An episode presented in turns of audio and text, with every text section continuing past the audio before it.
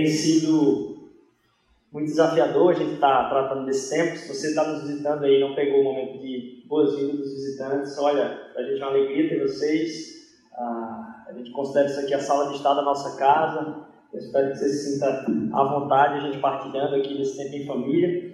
Ah, e eu estava pensando hoje, meu nome é Rodrigo, se você está aqui pela primeira vez, é, eu estava pensando hoje sobre como há um peso nesse momento, sabe? Não é sobre competência, é, e há ainda assim, eu estava comentando com os meninos aqui antes de orar, que ainda, ainda vem as borboletinhas na barriga, assim, quando ah, se sobe para falar aqui, porque é, é de uma de uma honrosidade muito grande de poder partilhar isso aqui e não é sobre, sobre competência, porque ah, ninguém sabe da minha vida privada aqui, ninguém sabe da minha vida pessoal.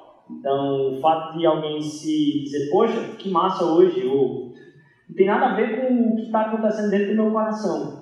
E esse peso Jesus traz sobre o coração da gente de querer se colocar. Então, é parte, e eu estou trazendo isso aqui, é parte da nossa vida aqui, a entrega de começar dizendo: olha, a gente está quebrantado aqui pelo teu amor, a gente vem com o coração arrependido diante do Senhor. É, todos nós, todos nós aqui, eu não teria condição de estar falando aqui com vocês ah, por, vamos dizer assim, capacidade disso, mas como simplesmente o, aquilo que Deus colocou como vocação e chamado no meio dessa comunidade de estar partilhando, estar partilhando do ensino, com muita humildade no coração, sabendo também do peso uh, que é durante a semana a gente tentar viver pelo nosso braço, ao invés de tentar viver uh, seguro nos braços de Jesus. E eu queria começar orando, então entregando esse, esse tempo aqui, eu sei que a gente orou, agradecendo pelos pedidos de ofertas, uh, a gente quer orar também por esse tempo de palavra.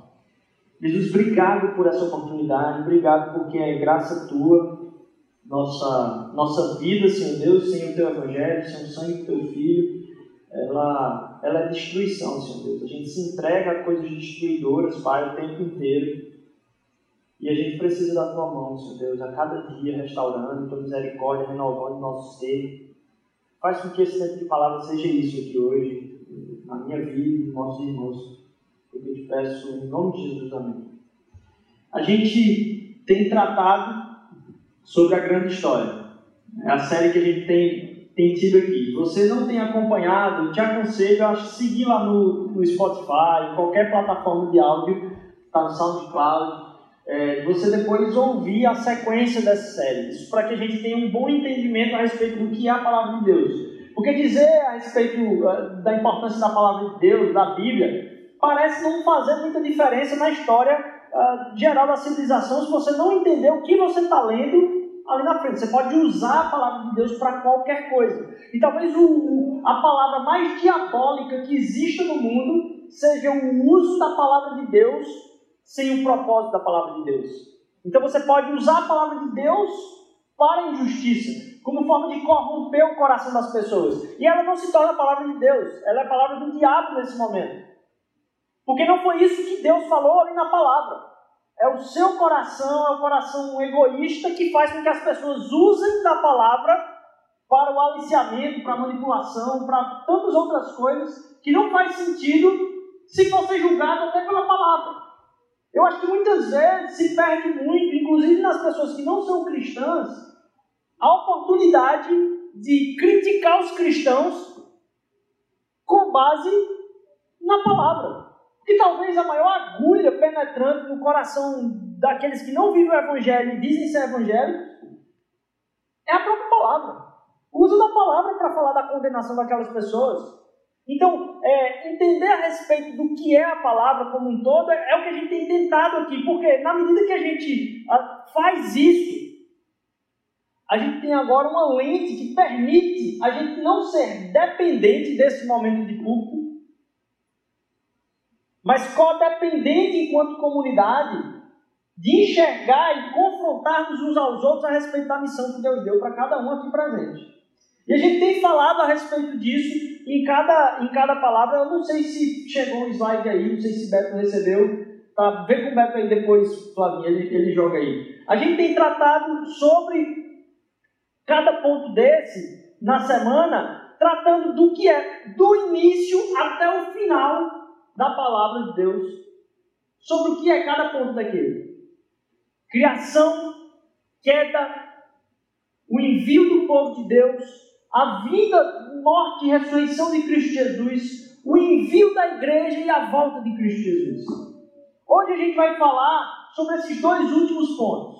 Eu falei aqui sobre criação e queda. Edu falou sobre como foi a trajetória do envio e busca de Deus por seu povo nesse envio. Eu tenho um rabino que eu gosto muito de ouvir, alguns devem conhecer, que é o Abraham Heschel, e, e ele tem um livro que o, o próprio título do livro é meio polêmico assim do que as pessoas acham a respeito da Bíblia, que é Deus em busca do homem. E aí eu estava vendo a entrevista dele essa semana, já falecido. É, tava vendo, não, ele não estava dando entrevista falecido, certo? Ele já é falecido. Mas, é, e tinha uma entrevista antiga dele, vocês entenderam? E aí é, ele estava falando o, como esse texto para o entrevistador disse, não, mas não é o homem que busca por Deus. Disse, não, se você for na palavra lá, você vai lá em juízo, não havia rei em Israel nesse tempo. E aí atrocidades sendo acometidas pelo povo, e aí o, o rei que não havia naquele tempo domínio sobre o povo de Israel, diz, não, quem reinava aqui era a destruição, mas a misericórdia de Deus buscava ah, o povo de volta, o resgate do povo de Deus, o resgate do povo de Deus, o resgate do povo de Deus. Porque o tempo todo, na falha do povo de Deus desde a queda, é Deus em busca do homem.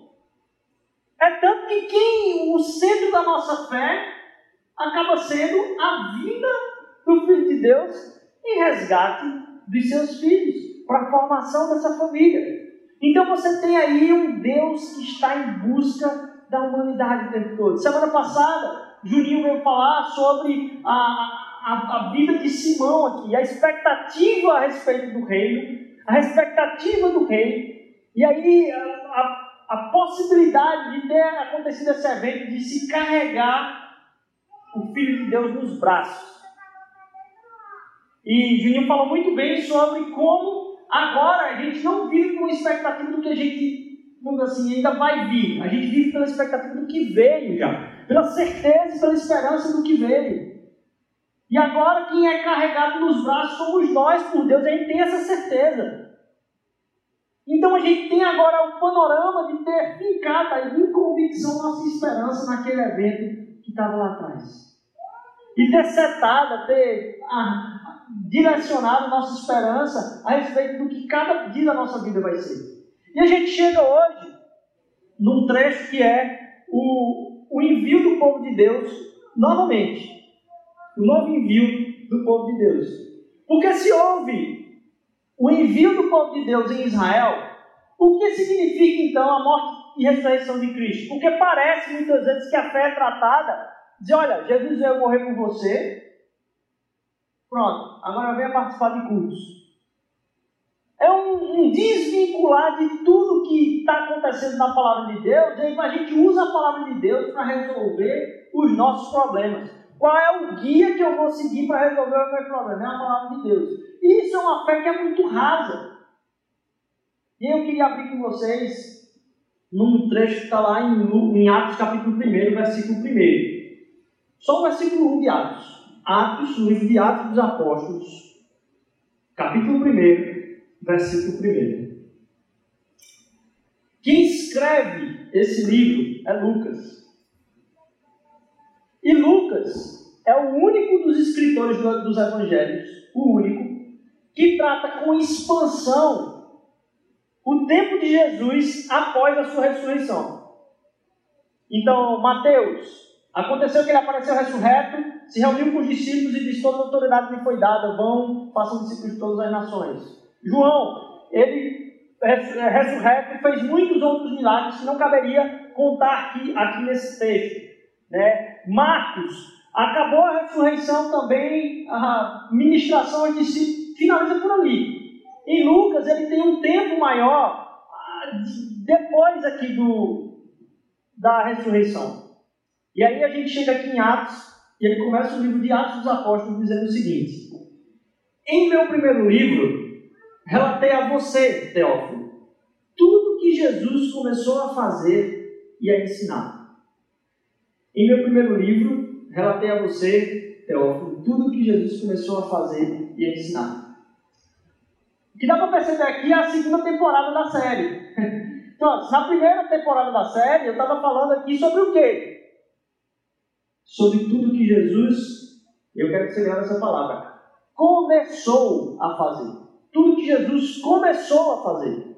Porque aqui ele diz, ó Teófilo, eu estou colocando agora uma outra parada aqui, é um outro pedaço. E isso, se no primeiro livro é o que Jesus começou a fazer, em Atos ele vai falar sobre o que Cristo continua fazendo. Opa, peraí. Ele já não foi assunto aos céus? O que acontece é que nessa parte do envio do povo de Deus, através da igreja, o que, é Cristo estava formando? Era talvez um povo que lutasse e não pecasse? Era isso que Deus queria? Simplesmente? Não, é a continuidade daquilo que o Cristo exaltado está fazendo no mundo, na história de resgate e restauração de toda a criação. O envio da igreja não é vão lá e tentem fazer um bocado de culto e perguntem para a pessoa levantar a mão e ela se converter. Simplesmente, não, não. Aquilo que acontece quando a gente entrega a nossa vida a Jesus é o entendimento sobre o que é a história do universo e agora eu, você, todo mundo que se junta à missão de Deus aqui na terra, participa da missão do Cristo exaltado. Então, em Lucas, se fala da missão de Cristo no que ele começou a fazer. Através da igreja, vai se falar a respeito do que Cristo continua a fazer e ensinar através da minha da sua vida. A sua vida cristã é sobre o que Cristo continua a fazer e ensinar no mundo. Cristo em nós é a esperança da glória. Aquilo que ele faz através da minha da sua vida é o que ele continua a fazer hoje, estando assentado no trono. Aquilo que Deus faz em mim faz parte da continuidade da missão de Jesus mas também do testemunho de, resgate do Deus de amor para a vida das pessoas, isso chama a atenção. E aí, como é que isso acontece? O Espírito vem derramar poder na sua igreja para ministração através dos dons a respeito do que Deus está fazendo na história. Na verdade, a mensagem central do Evangelho é a chegada do reino. Marcos vai dizer: olha, a primeira palavra de Jesus, quando começou seu ministério, foi: O reino é chegado. Arrependa-se. O reino é chegado. E essa foi a palavra que Pedro usou no dia da descida do Espírito. As pessoas perguntaram: e aí, o que, que a gente faz se Cristo Jesus é esse que você está falando aí mesmo na sua pregação? O que, que a gente faz? Arrependam-se e creiam. Aquilo que vem acontecer na igreja pelo poder do Espírito é a ministração do poder do Espírito, não só na vida da pessoa, mas a ministração do poder eterno de Deus pelo Espírito na história. A ministração do poder de Cristo através do Espírito em toda a história. E aí, como é que surge então a continuidade do ministério de Jesus na nossa vida? Pelo poder do Espírito. Aquilo que o Espírito atua em nós é Cristo agindo na história, em continuidade. Na verdade, quando essa mensagem do reino chegou lá como centralidade da, da história, se tinha na conquista dos, das vilas, e a gente já compartilhou sobre isso aqui, ah, foi tomada agora pelo Império Romano. Então chegava a pessoa lá e dizia: olha, agora César é Senhor.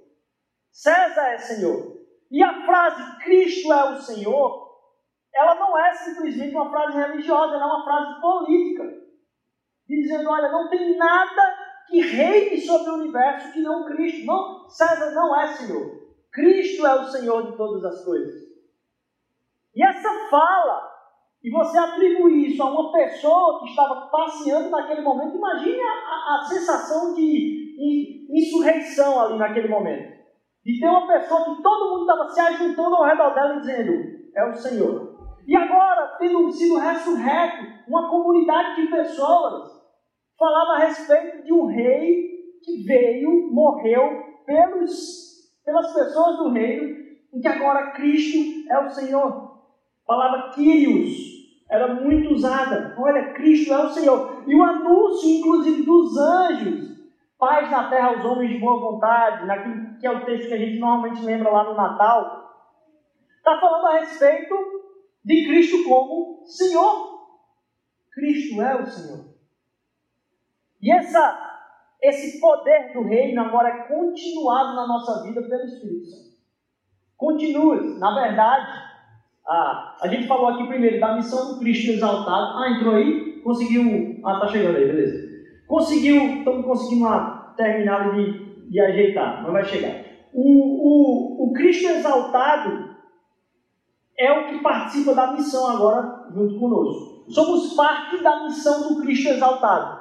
Quando a gente fala do Cristo é o Senhor como sendo central para aquele, para esse movimento da igreja agora, do envio do povo de Deus, o povo de Deus é enviado como continuar a missão de Cristo Jesus pelo poder do Espírito, falando a respeito do que reina, a morte não reina mais, Cristo reina. E tudo aquilo que Cristo fez é o que vai ser feito e ministrado a partir da sua igreja. Deveria ser assim.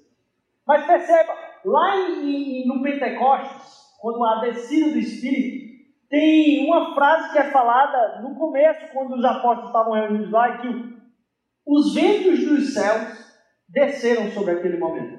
Muitos comentaristas bíblicos vão falar da, perdão, da relação que se tem desse trecho da palavra de Deus, da descida do Espírito, com outro trecho que talvez alguns aqui conheçam, que é o relato a respeito da vivificação dos ossos secos, uma visão que Ezequiel tem lá, em Ezequiel 37, 9, eu acho. E aí ele está falando que viu os ossos, e aí veio um vento que desceu, e que ali começou a se formar tendões, e toda a. Agora imagine a visão, às vezes a gente não, não pensa sobre isso, em como as pessoas enxergavam a morte.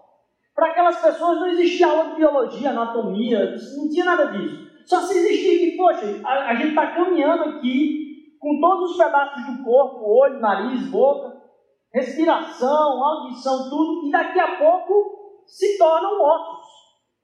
Então a vinculação de que a gente é aqueles ossos sem vida era muito mais constante. Não sabia o que é que fazia uma pessoa estar viva. Então imagine essa visão, a transformação daquilo que são pessoas sem vida em pessoas com vida. Algumas tribos tinham o costume de entender que ainda permanecia a alma da pessoa enclausurada naqueles ossos ali. Então a visão de que ossos que estão completamente secos, surge todo o complemento do osso e se torna a viver. Perceba, o que acontece em Pentecostes, na vida do Espírito Santo para comissionar a igreja naquilo que ela vem fazer, tem uma certa associação com trazer o povo da morte para a vida. Entender o nosso propósito, nosso chamado, nossa caminhada com Deus, faz parte de tirar-nos de um inferno de morte e destruição e trazermos para a vida de propósito. E engraçado que essa semana, por coincidência, eu dei uma carona com um cara para o aeroporto, ele é psicólogo, ele está indo dar uma aula de Natal, é, faz parte de outra igreja, é, e ele é, é, também tem estudo teológico, pastoreia na sua comunidade. E aí, dando uma carona para ele, ele está falando, oh, vou dar aula, vou dar aula do quê? Ele disse, não, de logoterapia, sobre a vida de um cara chamado Vitor Franco.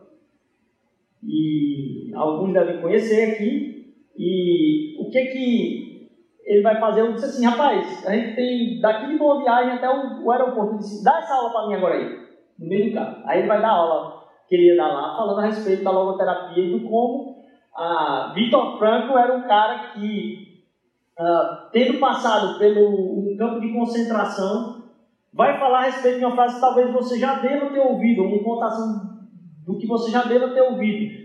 Que a depender do nível de propósito e esperança que uma pessoa tem, em determinado contexto, ela vive o mesmo contexto de maneira completamente diferente. Isso para dizer que a pessoa que tem esperança, que encontra um propósito, passa, inclusive, como ele passou, por um campo de concentração de uma maneira diferente. Encontrar propósito na vida, aquilo que tem valor último e significado último, significado e valor absoluto, tem total diferença para como você vive em saúde mental, espiritual e emocional aqui na Terra. E ele vai formar uma corrente de pensamento que fala a respeito da logoterapia. E aí, Juninho trouxe semana passada o logocentrismo aqui, a centralidade da pessoa. acho que foi ontem, ontem, ontem eu dou uma carona com esse cara, é, através de outra carona, né? Eu peguei a carona da carona, eu estava no mesmo carro.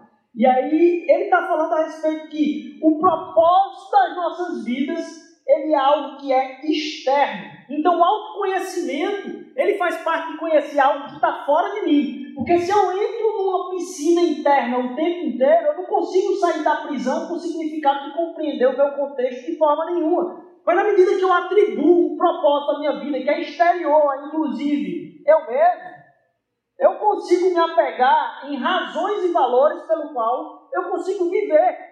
E ele tratando a respeito de como duas pessoas, uma com esperança e uma sem esperança, enfrentam um cárcere de maneira diferente.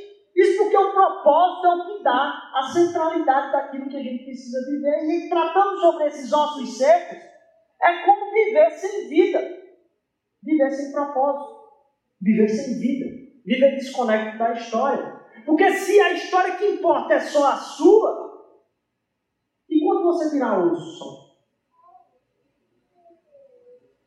a razão de todas as coisas é superior à nossa vida. Como o Vladimir falou semana passada, o vazio existencial é maior do que nós mesmos, mas o poder de salvação também é maior do que nós mesmos. Ele que regula a própria história. E aí, eu não sei, chegou aí, pode botar aquele primeiro diagrama lá. Para a gente memorizar aqui e dizer, olha, quando a gente está entendendo a Bíblia, toda ela está falando sobre o primeiro ponto ali, a criação. E eu trato da criação como a presença de Deus, porque Deus passeava com Adão no jardim. A presença de Deus no meio lá do jardim com Adão e Eva. A criação e a descida de tudo aquilo que é benesse e bênção de Deus para permear a nossa vida em contexto. Criação tem a queda e aí o envio do povo de Deus a falha continuada do povo de Deus e Cristo Jesus ali na cruz, representando o cumprimento do que o envio do povo de Deus não pode fazer. E agora todos os pecados passados, presentes e futuros da humanidade estão pagos na cruz em Cristo Jesus. E agora há o envio do Cristo exaltado, que a gente está falando aqui através da igreja. Para então vir a sua volta. Se a gente não olhar para a Bíblia com toda a característica do que, que é que ela está tratando, de que narrativa ela está tratando, de que história ela está falando, a gente vai ficar pegando uns pedacinhos da Bíblia para resolver os problemas do dia a dia da gente. E não colocar a nossa vida à disposição de Deus para servir Ele em toda a sua história. E aí a gente encontra propósito, não na resolução do problema que está causando aquela questão dentro de mim, mas minha vida encontra propósito em servir a Deus em tudo que Ele quer da minha vida.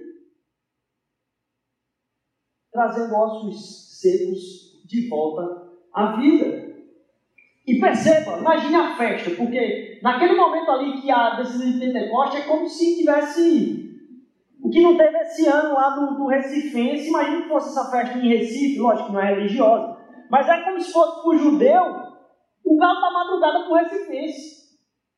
Essa parada aconteceu no maior ajuntamento, ao São João do Caruaru, no resto de Pernambuco. Aquilo aconteceu num momento de muita gente presente, para que o testemunho fosse para a maior quantidade de pessoas. Cada um escutando na sua língua. Um movimento internacional ali, pessoas chegando eh, de todo lugar do mundo e escutando a palavra sendo proferida, cada um na sua língua para que houvesse o maior testemunho de todos. Logo em seguida, nesse envio do povo de Deus, um testemunho a respeito do que estava sendo vivenciado ali. Atos 2 vai falar sobre o que, a igreja estava vivendo.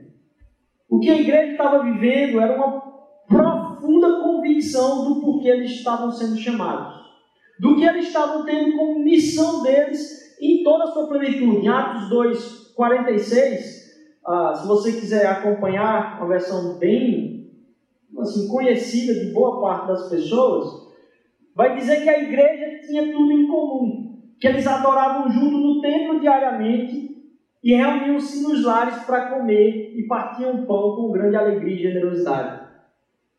Uma das coisas que me chama a atenção nesse trecho é que, percebe, eles adoravam ainda no templo, todos os dias. Havia o costume do povo judeu de ter um significado para o templo, ter um significado para a religião, do que é que eles estavam fazendo ali. Agora o povo de Deus é chamado a ressignificar o que todo aquele sistema de sacrifício diz respeito. Imagina, o povo está levando o bicho para ser sacrificado ali. E aquele bicho vai perdoar os pecados dele. Agora a igreja tem plena convicção sobre o que é que significa tudo aquilo que foi praticado ali na história inteira. Eles estão indo agora ali para o templo desmistificar e ressignificar tudo que a religião tem de profundidade. Eu acho que é um papel nosso aqui também. Porque a gente também está imerso numa cultura religiosa que tem, vamos dizer assim, um papel de barganha com Deus o tempo inteiro. Pessoas vêm para cá para ver se Deus fica um pouco mais feliz com elas. Relaxa, meu irmão, Deus já perdoou. Questão se você vai ter o privilégio de viver em plenitude daquilo que Deus tem para a tua vida, no propósito da história dele. Ou se você vai querer ficar tentando ter a sua história, pecando e se arrependendo para ver se Deus fica feliz com você. Deus já perdoou o seu pecado. Está pago na cruz. Ele não é para. A gente costumava falar aqui, né? Deus não é checheiro, não, Jesus não. Jesus não é checheiro, que deixa um pedaço da conta para pagar, não. Ele pagou tudo. E aí você volta para a caixa eita, mas eu peguei de novo essa semana, eu vou ter que voltar para lá, porque esse pecado aqui Jesus não pagou no final da comanda. Está pago. O que a gente tem agora é o arrependimento do nosso coração para dizer, Deus, eu estou morto para isso. Eu estou morto para isso. Eu declaro morte da minha vida sobre isso aqui, porque tu queres me dar uma nova vida. A vida que eu quero viver agora é a minha vida para o Senhor, a minha vida para ti, Senhor. E a gente tem a respeito desse tempo que a comunidade tinha de ter tudo em comum. Poxa, como a gente tem testemunho de gente no trabalho, a gente já falou aqui que diz, como assim? Alguém vai deixar o carro com você a semana inteira? Essa pessoa da sua família disse, não, é da minha igreja. Mas tu conhece ela há quanto tempo? Não, tem alguns meses. E a gente tem várias pessoas já falando isso aqui, e dizem, olha, eu fui para o meu trabalho, quando eu expliquei que uma pessoa da igreja está deixando o carro dela comigo o mês inteiro, porque está viajando, está em outro lugar, as pessoas não conseguem compreender. Porque o que o Espírito pode gerar na nossa vida é uma partilha cada vez maior de tudo que a gente tem, porque tudo é dele. Isso porque, isso que a gente leu aqui em Atos 2, isso eu tenho a acreditar, isso é possível. Uma das razões dessa igreja ter sido plantada é porque a gente quer acreditar e tem a acreditar que isso é possível. Isso é possível. Isso é possível. Apesar de eu até mesmo no seminário ouvir, às vezes, sobre: olha, Rodrigo, não é bem assim. Não dá para falar de todos os problemas da tua vida assim para as pessoas. Você não pode dizer que você tem problema com mentira, que você tem problema com luxúria, que você tem problema com falta de disciplina, que você tem problema com preguiça, Rodrigo. Mas lá no céu é né, Tony? Rogerinho, Beto, a gente tá lá. A gente toda semana está dizendo, olha, tem problema com isso, com isso, com isso, com isso, com isso, com isso. Entregue a comportamentos autodestrutivos na minha vida mas sou um filho amado de Deus em processo de restauração, lutando contra cada uma dessas coisas. Eu tenho a acreditar que isso não é, isso é possível. A gente vive pontos disso que é possível. E aí a gente diz, não, mas foi só um momento. Não, o que o Espírito quer colocar na vida da gente é fé sobre fé para que a gente viva isso cada vez mais profundamente. Porque Deus quer falar através de pessoas comuns e ordinárias. Ele não quer gerar uma caixa do microfone que vai tratar com você uma fala bonita. Cara, isso não é o que ele quer. Na verdade, o maior problema que teve na vida de Jesus foram os religiosos.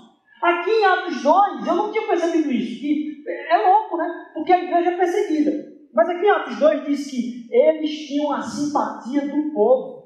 Eles contavam com a simpatia do povo. Então como é que teve perseguição? Não foi do povo. Foram dos religiosos. A perseguição foram dos poderes, não do povo. A igreja conta com a simpatia do povo. Acontece que hoje isso não tem sido tão verdade em muitos lugares. A igreja, percebe, hoje a igreja conta com a, a simpatia dos poderosos e com a rejeição do povo. Está tudo errado. Quando a gente vive o evangelho encarnado, isso impacta a vida das pessoas comuns como nós. Na verdade, me chamava muita atenção desde adolescente. Como, como Paulo está escrevendo lá para os romanos, talvez a carta magna, assim, do, das cartas de Paulo, mais elogiada, ele está falando para uma igreja que ele não foi. Porque quem plantou a igreja não foi ele. Já percebeu? A primeira pessoa que vai ser enviada após o, a morte de Estevão, relatada na Bíblia, é Filipe. Filipe começa a falar, levado pelo Espírito, em vários lugares e as pessoas começam a se converter. Cadê o Evangelho de Filipe, a carta de Filipe? Não tem. Várias dessas igrejas aqui foram plantadas por gente que a gente não sabe o nome. Porque o Espírito usa todas as pessoas na caminhada comum. Esse processo de falar sobre uma igreja em crescimento, é uma igreja que é lotada. Igreja lotada não é crescimento. Igreja lotada é tudo bem feito. Ah, Deus dá crescimento a igrejas que estão fiéis? Sim. Mas o contrário não é. A gente não avalia a igreja pelo crescimento. A gente avalia o crescimento pela igreja. Então, se aqui a gente está vendo Deus, manda mais pessoas, ok. Mas não é a vinda para esse momento aqui, mas a ida para a semana que deve ser cada vez maior. Que a igreja pode lotar e não haver transformação. Porque se a comunidade não vive, isso é uma comunidade de aumento de consumo. A gente pode gerar um aumento de consumo a respeito de pregação louvor. Tem como fazer isso e tem as fórmulas. O sonho nosso é ser uma comunidade do envio. Porque, com todo respeito, toda a minha admiração, para a gente estar tá simplesmente consumindo uma parada religiosa, é melhor ficar assistindo o René em casa, comendo pipoca, porque aqui nem pipoca vocês podem comer estão ouvindo nem a ele. Então não, tem, não diz a respeito de uma igreja que se lota. Porque é, é fantástico quando Cristo fala e a gente tem que acreditar que os campos estão brancos. Os campos estão brancos é, olha, a fruta está madurinha, é só tocar nela que ela cai do pé. Falta gente para colher. Tipo assim, a fruta está para cair, falta gente para pegar o cesto e colher. E aí, ao chamado dessa missão do corpo de Cristo exaltado, proclamando e testemunhando, como falou aqui agora há pouco, olha, o batismo é um testemunho, eu morri para mim mesmo. Eu quero fazer isso. E a gente está indo com o cesto apanhar as frutas que já estão maduras no pé, a gente só não faz isso por falta de fé, não é por falta de conhecimento. Porque Deus não disse que o conhecimento de conteúdo é que vai fazer que isso aconteça. É a fé de que já está maduro. Experimente. Experimente inserir uma conversa abençoadora na sua semana sobre a vida de alguma pessoa sobre Deus. Os campos estão brancos. É só colher. Isso porque Deus não tem uma missão para mim e para você, a gente já falou disso. Deus não tem uma missão para mim e para você. Ele tem nós para a missão dele, tem você para a missão dele. A minha a sua vida é para que ninguém se esqueça dele, não de mim. A minha carreira é para que ninguém se esqueça dele, não de mim. Não é para montar o meu nome, mas o nome dele. Além disso, é, pode passar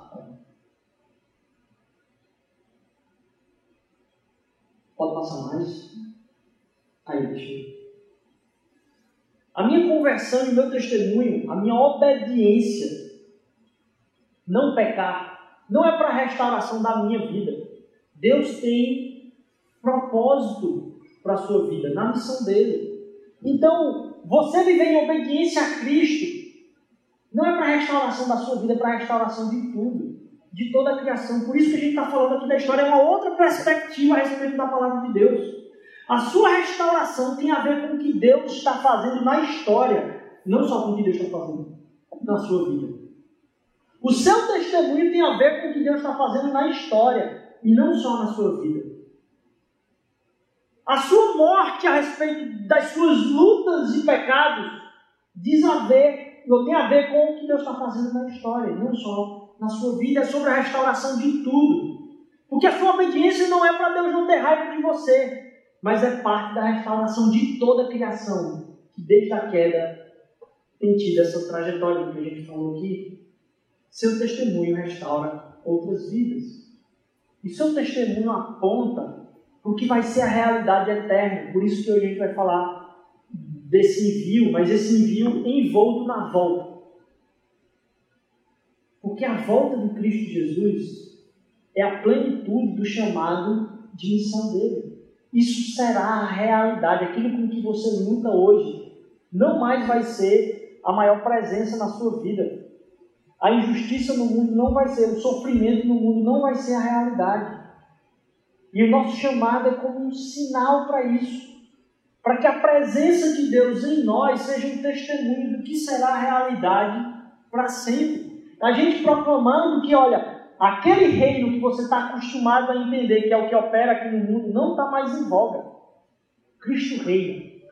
E ele começa reinando na nossa vida. E através da nossa vida aponta para a restauração de toda a criação. A palavra de Deus vai dizer que a própria criação ela está em angústia, se revirando em si, aguardando a revelação dos filhos de Deus. Porque diz a respeito de toda a restauração da criação, de toda a história. A gente participa da história não da nossa vida, a gente participa da história de redenção do universo inteiro. De toda a restauração do mundo. E isso faz parte do que Deus quer fazer na sua vida. Deus tem um pedaço da história que combina com a restauração do que Ele está fazendo em você. A presença dele em você ultrapassa aquilo que ele tem de acerto de contas com você. Porque aquilo que ele tem de acerto de contas com você, ele já pagou. Já está pago. Não tem o que você pagar mais, você não precisa mais pagar nada. O seu arrependimento é entrega e reconhecimento do que ele já fez. Da manifestação da glória dele nessa missão de continuidade do que Cristo continua fazer. Quando a gente fala então da volta de Cristo Jesus, tudo isso que eu estou falando aqui diz a respeito do que será a plenitude no final de tudo. Então a gente já sabe o fim da história. É a comunidade do spoiler. É a comunidade que vive como se soubesse o fim de tudo. É a comunidade que vive como se, olha, eu já sei o final, então eu vou, eu não vou ficar com medo de saber se Darth Vader é pai de Luke Skywalker, não. Foi mal que nosso aí já passou do tempo. Queria terminar com vocês lendo a respeito do que será a plenitude desse envio volta. Um texto que está lá em Apocalipse, capítulo 21, versículos de 1 a 5. Se você quiser abrir a sua Bíblia, Apocalipse, capítulo 21, versículos de 1 a 5. A gente vai ler juntos aqui.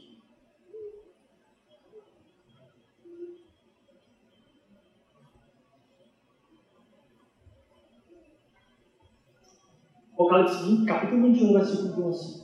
E então vi um novo céu e uma nova terra, pois o primeiro céu e a primeira terra já não existem, e o mar também já não existe. E vi a cidade santa, a nova Jerusalém, que descia do céu da parte de Deus, como uma noiva belamente vestida para o seu marido. Ouvi uma forte voz que vinha do trono e dizia: Veja, o tabernáculo de Deus está no meio do seu povo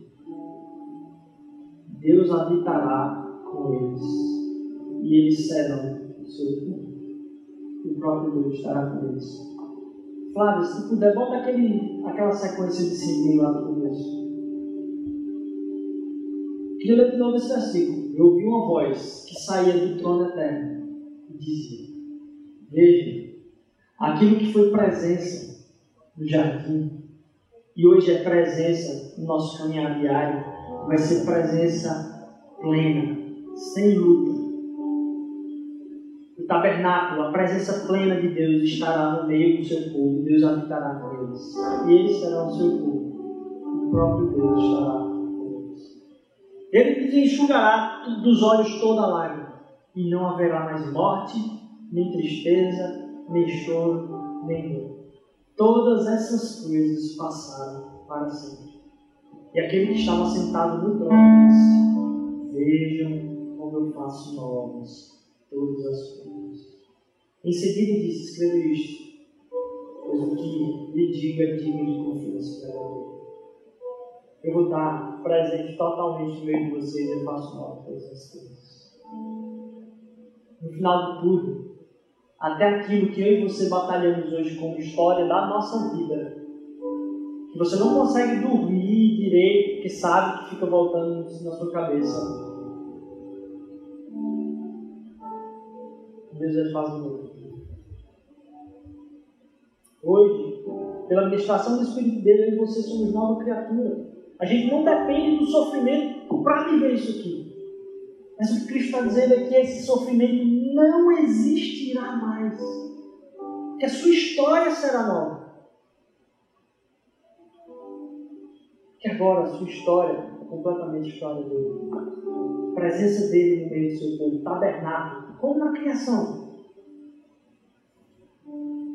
A gente tem falado sobre isso aqui para quando você abre a palavra de Deus, você entenda que aquilo que há de poder entrando em você como faca de dois gumes, cortando aí o seu espírito, dizendo: é isso, é isso que eu preciso me arrepender, é isso. Não diz respeito a você agora estar acertado com Deus. Deus já acertou as contas. Você que não aceita. Porque o amor de Deus é escandaloso. E o amor de Deus vai fazer colocar o joelho no chão. Pedir perdão pelos seus pecados ele já me aceitou. É escândalo, seria melhor para talvez para a gente ter que fazer alguma coisa. Ah, Deus, o que eu faço? Ah, eu vou para a igreja. E agora, essa nova criatura que ele faz, na luta do dia a dia, deixará de existir. Nossa história será uma nova história, porque todas as coisas serão renovadas no fim. E a gente lê agora, se entendendo como parte dessa história, dessa timeline aqui essa história do A gente não lê a palavra de Deus para resolver o problema do hoje. A gente entende que o problema do hoje é para eu entender o que Deus está falando comigo, o que eu vou fazer a respeito disso, para cumprir o seu propósito na sua história. Todo peso será tido. Todas as coisas E eu convidar você a se colocar de pé nesse momento para a gente adorar a Deus. Se esse é algo que Deus está falando no seu coração e você tem força para dizer isso hoje, você diz, Deus, eu quero, eu quero ver essa novidade de vida em mim. Eu continuo repetindo as mesmas coisas. Queria que você só levantasse a mão, queria orar com você hoje. Só levanta a mão, eu vou. Glória a Deus, glória a Deus, glória a Deus, glória a Deus.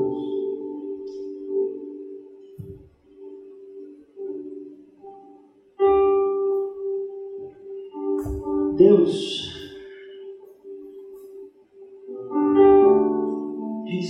diante da tua presença, Senhor Jesus, como pecador, Senhor.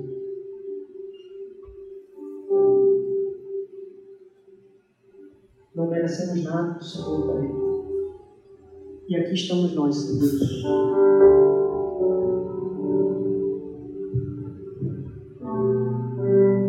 Murilo já merece de poder te adorar, de poder te servir em uma semana frente disso, Deus.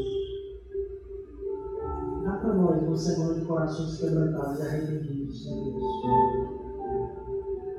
Tira do nosso ser que arrependimento não é remorso. Que tu enxugas toda lágrima do nosso olho, Pai. Nosso rendimento ao Senhor promove alegria na nossa vida, Senhor. Perdoa os nossos pecados, temos à disposição acesso a Ti o tempo todo e a gente isso de forma comum, assim, Deus. Nos ajuda, Senhor, a te honrar, Pai. Que as pessoas vejam na nossa vida parte dessa história, Senhor. Que as pessoas vejam na nossa vida parte do que o Senhor está falando desde sempre, Pai. Nos ajudar a contar, Senhor Deus, o Filho glorioso. Teu Filho em nós, Senhor, seja realmente luz e esperança da glória para as pessoas. Usa a nossa vida para mudar outras histórias, Senhor Deus. Não só resolve os problemas da nossa história, Senhor Deus. A gente não quer ter uma ferraza. Muda através de nós a história de outras pessoas. Dá liberdade, Senhor Deus. Quebra cadeias, Pai. Peço especialmente por quem tem clamado aqui, Senhor Deus, por novidade de vida, Senhor. Essa novidade, Pai Faz isso em mim também, Senhor Deus. Usa o poder do Teu Espírito para que o Cristo exaltado seja visto em mim, seja visto em meus irmãos.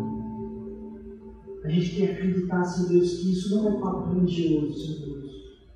Isso é verdade, Senhor Deus. Há poder para cura, Senhor Deus. Não como barganha, como tem se falado aí, poder para administração, Senhor Deus, de realmente direcionamento, discernimento e sabedoria, Senhor Deus. Quando a gente se preocupa mais com a história do mundo do que com a nossa, claro, quando a gente busca uma sabedoria para abençoar o propósito ter na vida do meu irmão e não na minha, Senhor. A libertação, Senhor Deus, de escravidão do pecado, do diabo, Deus, Senhor Deus.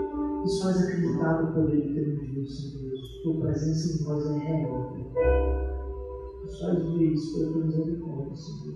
E nos dá uma semana de leveza, sabendo que a história está resolvida, sabendo que essa semana foi condição para nós, sabendo que não está nossa capacidade, não tem sido